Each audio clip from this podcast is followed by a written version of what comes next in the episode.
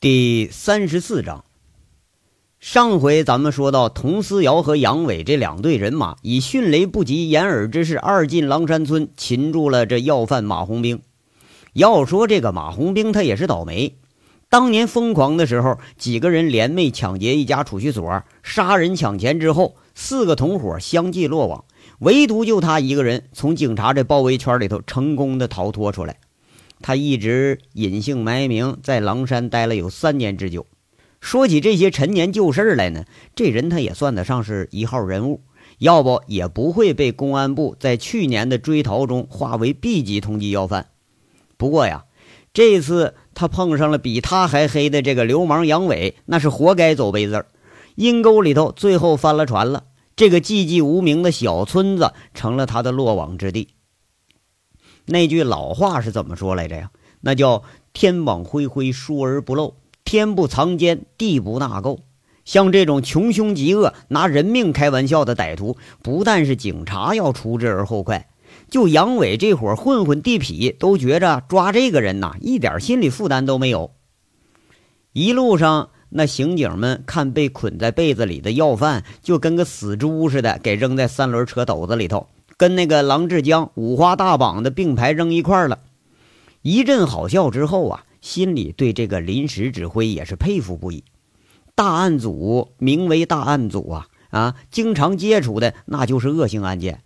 要说起来呀，公安它是个危险的职业，而大案刑警就处在最危险的第一线，每年都有牺牲在一线的兄弟，所以大家一遇到了这些凶案呢，都是格外的小心。抓人时候一般都是各有分工啊，有勒脖子的、抓手的、压腰的，经常是四五个人摁住一个人，就这么干，那还经常出事呢。有些那个重罪的犯人一急红了眼，你稍不小心，他就把武器掏出来给你一下子。好多警察兄弟，呃，就倒霉在这个疏忽大意上。不过今天不一样，看着临时指挥这个流氓办法啊，比刑警抓人这办法还好用。特别是那捆人的招数，一看就是高手。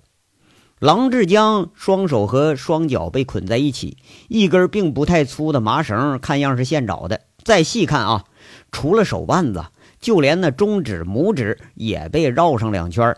这方法落在老手的眼里，那有个叫法，它叫勒死牛。这可比武警那种叫杀死猪的捆法还是高一个层次。那名字的意思就是这个捆法时间要长了，你血脉就不通，连牛都能给勒死。佟思瑶啊，有点看不过眼。你说这杨伟手下这一群也不知道个什么来路啊，下手一个比一个黑。他摇头示意啊，让刑警把绳子给解了，给换了副手铐子。至于说捆在被子里那个马红兵，那就没法换了。这货连上身衣服都没给他穿，就给捆上了。佟思瑶一路想起杨伟这平时的流氓作风来，这活脱脱就是一个兵痞加坏坯子呀！而如今却要仰仗着流氓来抓要犯来，这真是说是风水轮流转呐！那都说警匪历来是一家，今天还真就实现了。不禁他又是苦笑着摇了摇头。两辆三轮第二次出村，这回并没有引起村里人的注意。先前杨伟那又是放火呀，又是在路上折腾啊，估计大多数村民也都睡了，而且就是不睡的，也把门关得紧紧的，不准备出门了。毕竟啊，杨伟第一次给大家的印象是太深刻了，碰上这个恶人，只要是个老百姓吧，哈，谁愿意找这不自在去？佟思瑶领着一干大案组的成员，一路畅通无阻的回到了车队。这大案组出村的同时啊。呃，又有几拨人也动起来了。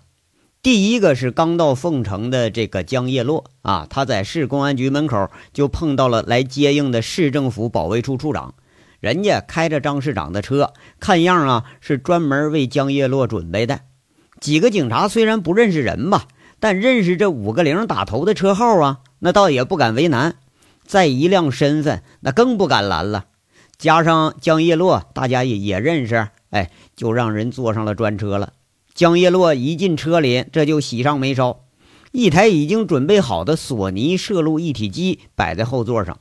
那保卫处长解释啊，说是市委宣传部专用的，看样张市长还真是动了心思了，大半夜把人叫起来，专门取了东西借给江叶洛来用了。开车去狼山村，越快越好。江叶落这么一坐定，顾不上这脸上身上还有一身的煤黑呢，马上指定了目的地。这处长啊，知道姑娘的来头，二话不说，一调车头，一路鸣着警报就冲向了狼山村的方向。平时呢，这警报也就是乱放，可今天那算是给领导真是办回正事了。这是，这第二波人马呢，却是吴政委带着的九十余名武警战士，四辆武警军牌的车和先前吴铁军带的车队在太行关口汇合了。哎呀呀，吴吴局啊！来晚了，来晚了啊！抱歉，抱歉。吴政委一下车就迎上来了，后面三辆军车里头荷枪实弹的，一下车就在带队的口令下排成了一个方队，一个个头戴钢盔，手持九五式自动步枪，一个个那都是胸前鼓出一大块，看样啊是配了防弹插板了。一干刑警的眼光迅速被武警的装备给吸引住了。相比之下，你说手里咱就一支小手枪。那装备让人看着是真眼馋呐，而混混们那更是了，是吧？顶多你说咱弄过西瓜刀、五连发，真看武警手里那真家伙，光一银一下子，那就有一种巨爽的感觉。几个混混就跟看美女似的，口水都要流出来了。啊，来的正好啊，我们可算是把你给盼来了。吴铁军看着全全副武装的武警，这下是高兴的啊，心里头石头那算是落地了。啊，吴局呀，我还有个事儿，我得先跟你说啊。来来来，那吴文渊政委拉着吴铁军朝车旁边没人的地方走过去了。这走的呀，吴铁军就有点莫名其妙。吴铁军挺奇怪，就问：“这怎么了？这是啊？”哎，今天我可提前跟你说啊，战士们手里可没实弹啊。都是教练弹，啊，教练弹！吴铁军当时吓一跳，那教练弹呢，就是空包弹的意思，光是挺响的，根本就没弹头啊！这下就虎着脸说了：“不是老吴啊，你逗我玩呢是不是啊？”啊，嗨，五绝，你听我说呀。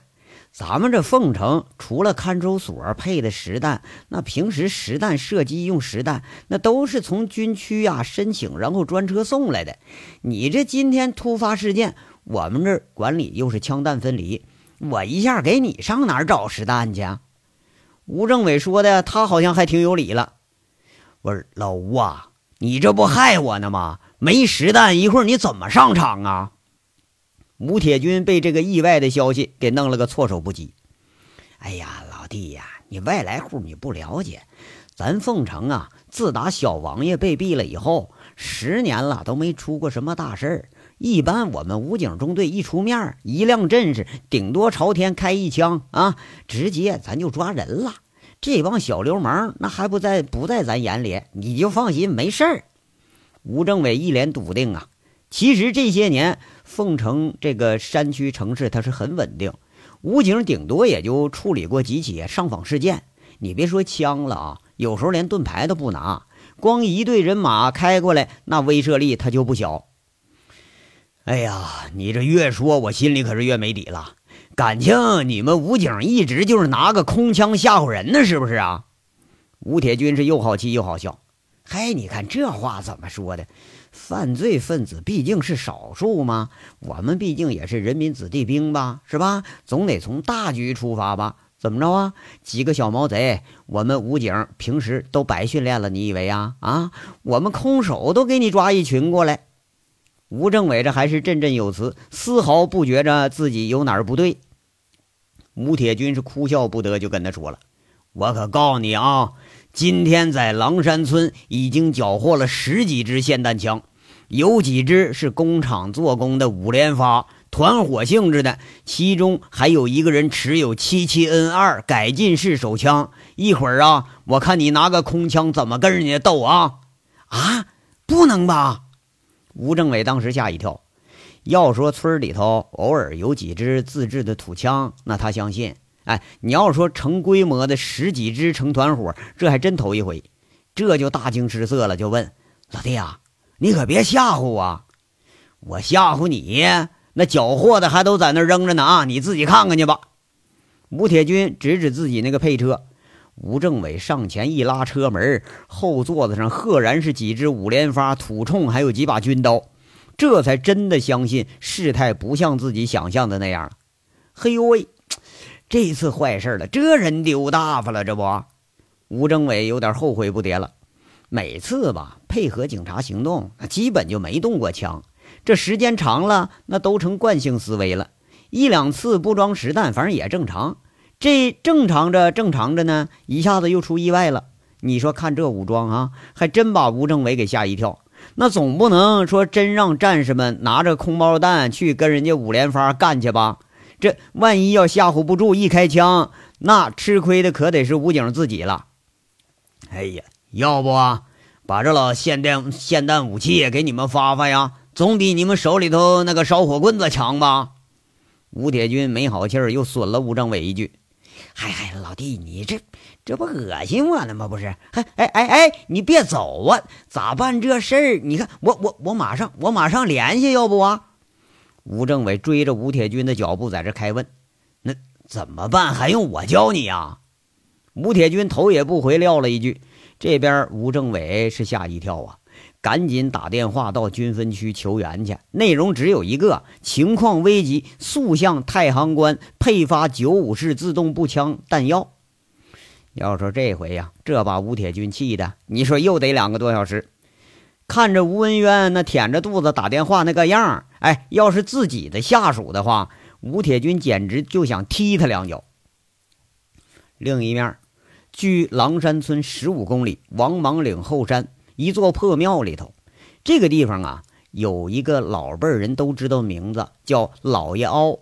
传说西汉时期就是在此地发现了龙脉神石，天书四字“王莽登基”。后来呢，光武帝刘秀把这个龙脉给破了，王莽岭是由此得名。老爷凹呢，就处在岭的正中央。这里呀，地如其名，是真正的一个山凹，就是个大洼地。哎。这个破庙里的东偏房里头，桌子上点着一盏电石灯，这是切割金属用的那个乙炔器啊。再加一小块电石，一加水，火焰可以支持好几个小时。矿上啊，家家户户都用这东西。明晃晃的电视灯下面站着一个身形壮硕的男人，那眉目间和郎志江的样子有几分相似，不过这个人留着个光头，右脸一道刀疤。和温和的郎志江相比，显着有了点恶相。这伤啊，是前些年和人打架时候留下的。严格的说呢，郎家兄弟俩正好代表了黑白两道。郎志江有支书的身份，官面上的事儿凭钱那可以买得通，而道上的事儿那就得郎志勇出面了。几年的打拼下来，兄弟俩取长补短，配合的是天衣无缝。凤城与邻省交界地区的煤厂，基本都和郎志勇有了这个生意的往来。兄弟把这个黑窑的市场蛋糕啊，也是越滚越大。强行容留下来这个务工人员这个事儿呢，咱要说起来，也属于是不得已而为而为之吧。其实，在凤城，他们不是头一个这么干的，不过他们却是干的最大的。这个小黑煤窑子呀。近两年是越来越难开了，安全事故不断。当地的村民要说进矿上装车呀、运货呀，这还凑合啊。你要说让下井，那死活不下。偏偏这个井下干活才是最重要的呢。这无奈之下，兄弟俩便谋了个损办法，在邻省几个劳务市场上开始骗人。哎，一到凤城境内就把人打晕，直接送到山里干活去。太行关这一片啊，山大沟深，林子密。等闲来个外地人，你就别说跑了啊！没有当地人领着，你连东南西北都分不清。这个办法足足是干了一年多，矿工们被刀枪棍棒逼着下窑去出煤去。真要遇着塌方啊，是瓦斯啊什么的，你连命啊就都丢在矿底下了。有的矿工被折磨的不像样了，那就拉着。扔出几百公里以外的那个省外，哎，到地方就地一扔，死活不管你，就是活着也没事儿啊。那矿工啊，连自己当时在哪儿他都说不清楚。这一年多都没出事儿啊，胆子可就越来越大了。渐渐的也喜欢上这种廉价的劳动方式了。从几个人的这黑工队伍啊，一直发展到现在，已经是足足有三十九个人了。连这个三班倒开工那都不含糊了。哎呀，小三儿啊，怎么回事啊？你那头上怎么了？郎志勇看着刚赶到老爷凹报信儿的侯三儿，那脑袋上包了个绷带，就挺奇怪的，在这问他：“哎呀，勇哥，别提了，今天见鬼了！村里起火、停电。”电话、手机没信号，我们矿洞里头围的那几个炸矿的全跑了。我们当时去找人时候，被人下黑手了，到现在这脑袋还疼呢。大哥呀，怕有什么意外，就派我来看看。那个叫侯三的咧着嘴，他是一脸的苦相。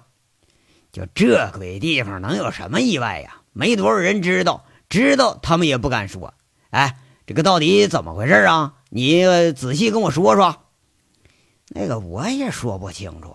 我们被救以后，好像听说是奉承一个什么恶棍，什么杨伟来着啊？说杀了五狗子，几条狼狗，把村里人都给吓回来了，还准备讹大哥一百万呢。侯三大致的给说了说，杨伟和那个杨伟他谐音呢，那这杨伟的名他就太好记了。杨伟啊，听过这个人。不就一混混吗？怎么就跑到咱们地界来了？郎志勇感觉这事挺奇怪。哎，好像说工作组那受伤那女的是他相好的，这来报仇来了，带了一百多号子人，个个拿着家伙，差点就打起来。大哥答应他们条件，先把人哄走了。哎呀，他妈的，一群小流氓，他当这儿也是小卖部呢，是不是？炸到老子头上来了？郎志勇一听是又可气又可笑，可笑的呢是这小流氓简直是自不量力呀！要说黑猪朱钱锦，或者说赌棍高玉胜来了，他可能还得掂量掂量。但杨伟这个名气仅限于几次流氓群殴，哎，在真正的黑道看来，那也就是个不入流的小地痞。那说什么？他叫黑社会呀？啊，真正的这黑金黑势力结合的时候，那才能叫黑社会。杨伟还算不上一个真正的黑势力的代表。勇哥，这事儿咋弄啊？工作组那群人被他们都给救走了。大哥跟他约好了，三天以后来取钱来呢。我去！郎志勇挺不屑，在这说着。只要他们不找着这群黑子，哎，啥都不怕。炸了，咱们再开口子，不就几箱炸药的事儿吗？那个什么杨伟啊，只要他敢来，让兄弟们抄家伙，打断他一条腿。话说昨天呢，是因为一个关着的黑子跑了，哎，这才有点担心，怕工作组发现了，或者那个摄像机里头有个记录什么的。现在这人也抓回来了，摄像机也给砸了。工作组走了，那也就无所谓了。老矿口你爱炸炸去呗，是不是？反正都已经不要了。新矿口，那你炸也行，炸吧。你炸了，我再过一个月我还能开新口。只要有人，还有什么办不成的事儿啊？郎志勇这时候对工作组啊已经都不在乎了。啊，那成。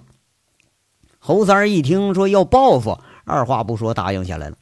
这一转念一想，又不对，就接着说一句。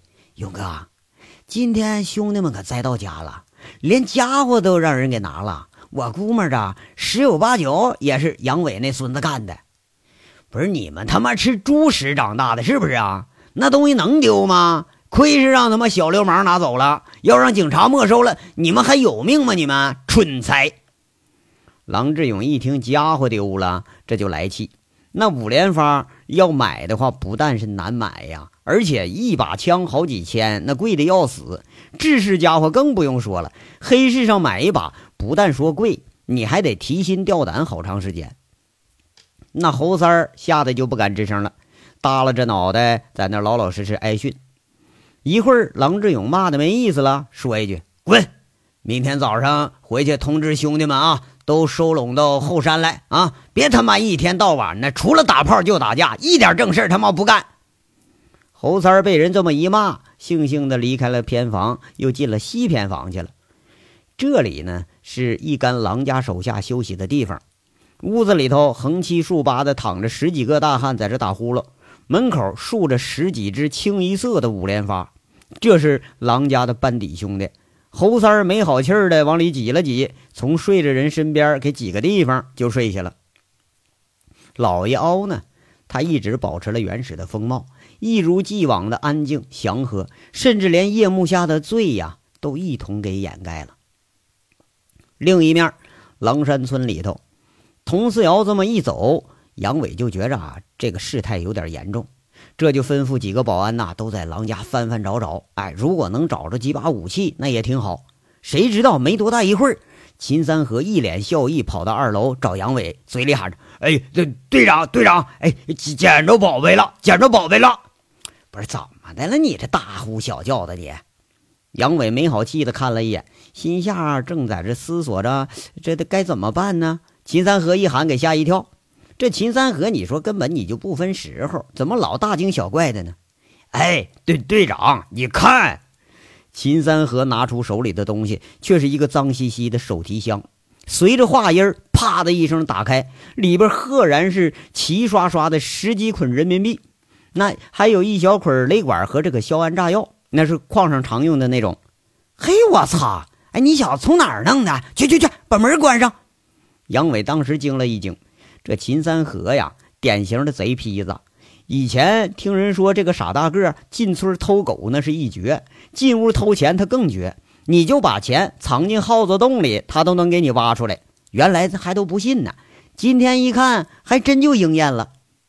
那秦三河一下就会意了，马上啊转过去把门关上，又反身回来，悄悄说：“哎，队长，外边。”有辆皇冠车，我想这小子车上没准藏个什么家伙呢。没想到整出一箱钞票来了。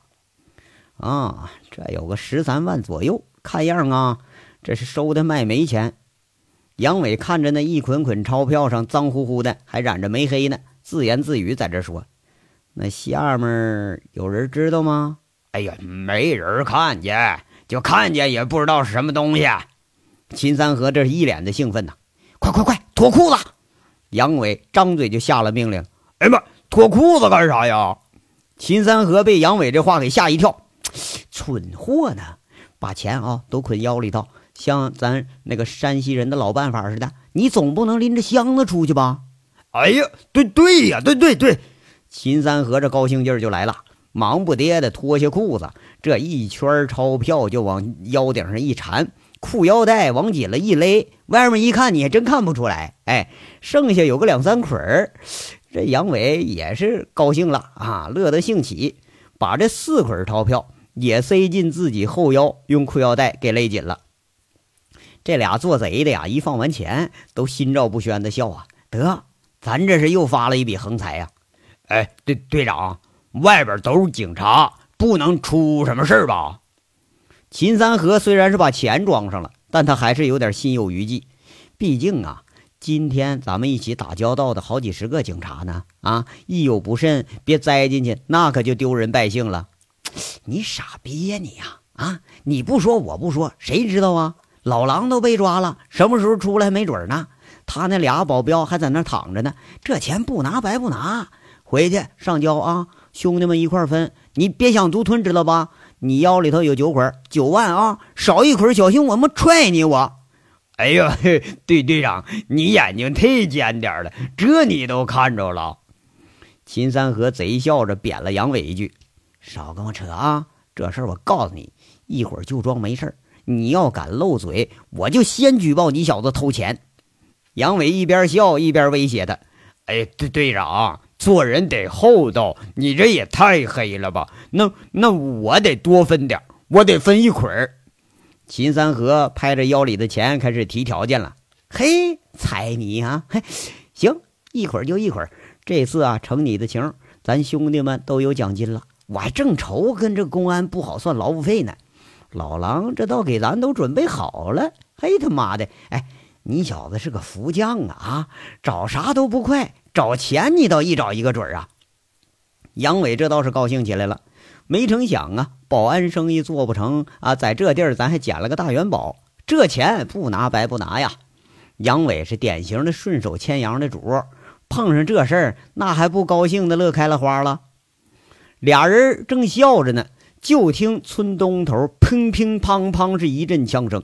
杨伟当时一惊，这怎么的干上了？这这这这这么大动静！正在这听着呢，紧接着轰的一声，又是爆炸的声音传来，这一下子吓了俩人一跳。爆炸声刚过，杨混天和几个老兵就冲上来了。队长，有爆炸声，怎么办？都别乱动啊，镇定，镇定，情况不明，大家谁也别动。杨伟强自镇定了一会儿，这才拨通了吴铁军的电话，一拨占线。话说那个爆炸声响处，正是吴小平、吴狗儿的家。大案组在抓捕矿场漏网之鱼的时候，不期遭遇到了个意外。佟思瑶这一组押着这三个人送送车队走之后呢，却被告知了是空包弹的事武警是铁定暂时动不了了，十万火急，佟思瑶再请出战，带着二十名刑警再入狼山村。悄悄按照老邱提供那个地点呢，把吴狗儿家就给包围起来了。第一次呢，抓大鱼抓的有点太容易了，这刑警多少就有点掉以轻心了。这两个刑警啊，刚刚一跳下墙头，准备开院门呢，这院子里卧着几条那不叫唤的狗就扑上来了。两名刑警是猝不及防，一下子被扑倒在地。屋里头、院外的人一时间都被惊醒了。院外呢，佟四瑶一急，直接就开始强攻了。四五个膀大腰圆的刑警直接开始撞门，三撞两撞之后，那木门摇摇晃晃，直接给撞倒了。一群刑警喊着就冲进去了。屋里头这个吴狗儿，人家也是经过大阵势的，一开门就喊一个字儿“咬”，那屋子里头又是冲出七八条杂种的狼狗啊！那狗不喊不叫。直接从黑暗处扑出来就咬人。这边吴狗儿看着狗和警察打成一团了，一挥手，十二三个从矿场上下来休息的人直接就进了地道。哎，临走呢，吴狗儿狞笑着点着了炕沿上的一根导火索。这边啊，佟思瑶一不小心，他腿肚子一疼，一看是被条恶狗死死给咬住了。砰的一声枪响。佟思瑶一枪就崩在了狗头上，紧跟着又是几声砰砰砰枪响，十三条恶狗全部被放倒了。这十五六个冲进来的刑警，有一多半被咬伤了。这时候那也顾不了这么多了，佟思瑶这一队摆脱了狗就冲进屋里。不过呀，那屋里的景象更吓人，那炕沿上盘着的一根导火索已经快要燃尽了，屋里头一股硝烟的味道。佟思瑶一愣神，跟着就发了疯的大喊：“快撤，快撤！有炸药，快撤！”可惜呀，晚了。刚退到院子里头，轰的一声，气浪把一群人推出去好几米远。稍微慢点的都给埋在了瓦砾之中。几个退得慢的刑警被砸伤的，被埋了半截的，一片惨象。亏得吴狗儿啊，这个放炸药他不是专业的。也没有加上杀伤性的外壳，这要是来个定向的话，在场的恐怕得交代了一半。快快快，直接冲进去救人！吴铁军听到了枪声和爆炸声，顿时心下一下子把心就提到嗓子眼了。刚接到了佟思瑶求救的电话，马上让刚回来的邢贵组织了十几个人进去。吴铁军这又不放心呐。干脆挑了几名身强力壮的混混，一急之下，干脆把五连发给人家一人手里发一把，又是十几个人呼啸着冲进了村里头。仅仅就二十分钟，这二十分钟就大变样了。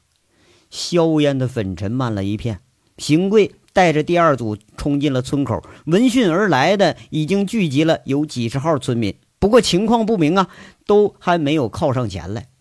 佟思瑶指挥着外围没受伤的警察帮着忙救人。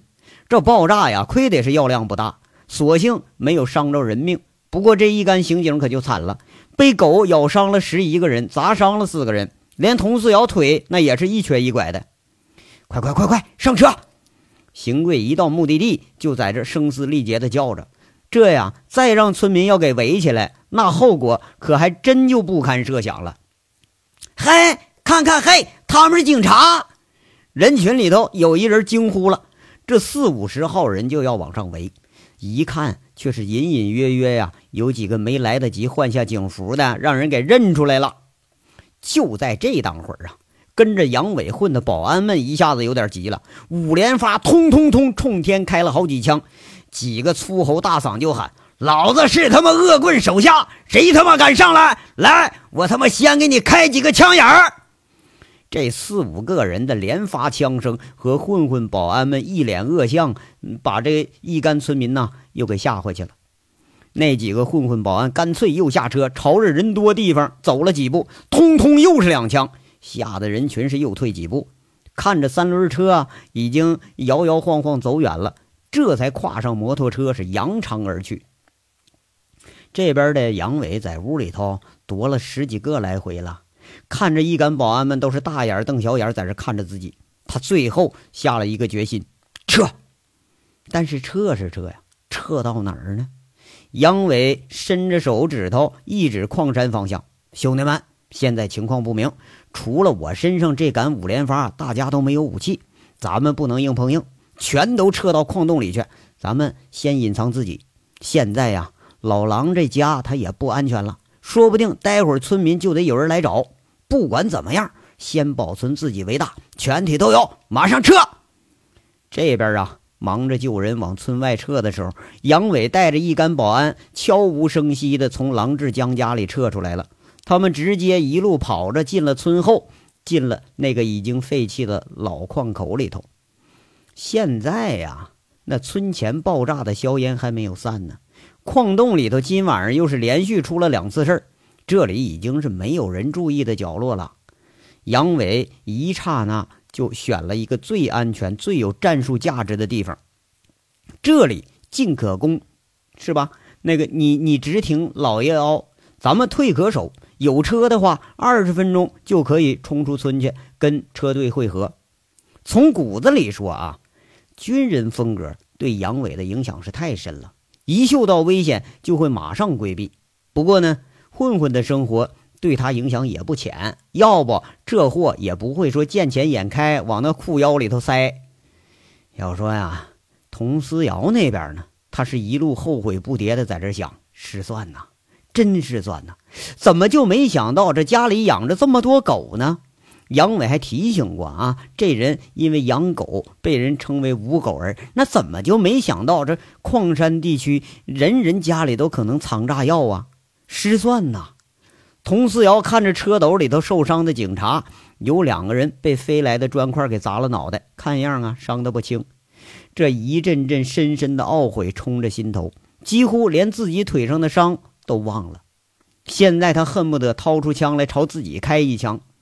那最可怕的是，这里啊，从矿场上撒下来的这一群歹徒全部漏网了。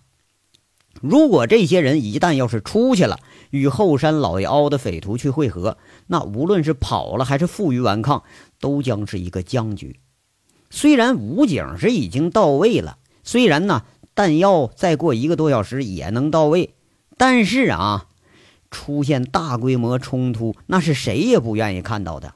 不管谁流血吧，啊，那样的后果都将是不堪设想的。佟思瑶是越想越后悔呀。